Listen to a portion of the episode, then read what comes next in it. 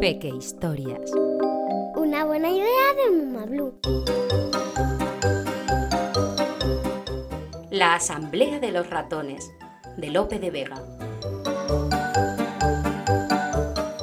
Juntáronse los ratones para librarse del gato y después de largo rato de disputas y opiniones dijeron que acertarían en ponerle un cascabel, que andando el gato con él, librarse mejor podrían.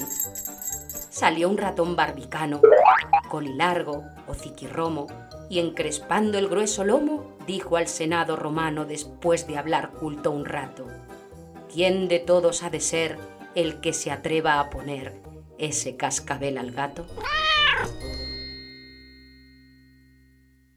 te gustará saber que Lope de Vega nació hace más de 450 años en Cantabria, España.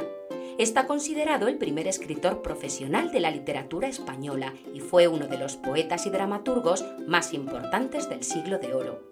Cuando tan solo tenía cinco años, Lope de Vega ya componía versos y sabía leer en castellano y en latín.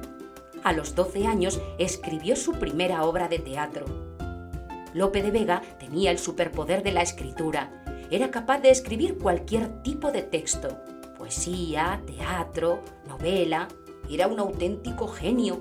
Escribía también que la gente comenzó a utilizar la frase es de Lope cuando querían decir que algo era excelente.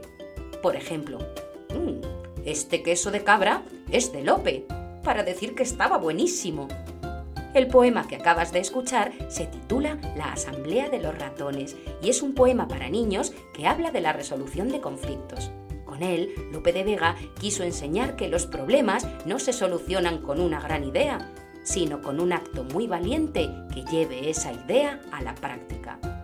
En este poema puede que hayas encontrado palabras que no sabes lo que significan. Por ejemplo, barbicano, que quiere decir de barba canosa, o ciquirromo, que se refiere a un hocico chato, nada puntiagudo, o colilargo, que significa de cola larga. Una buena idea de Muma Blue.